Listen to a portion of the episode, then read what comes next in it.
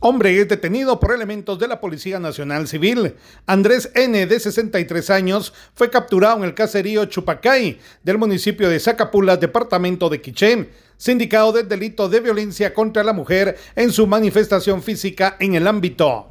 Fue consignado y puesto a disposición de los tribunales. Desde Emisoras Unidas Quiché el 90.3 reportó Carlos Recinos, primera en noticias, primera en deportes.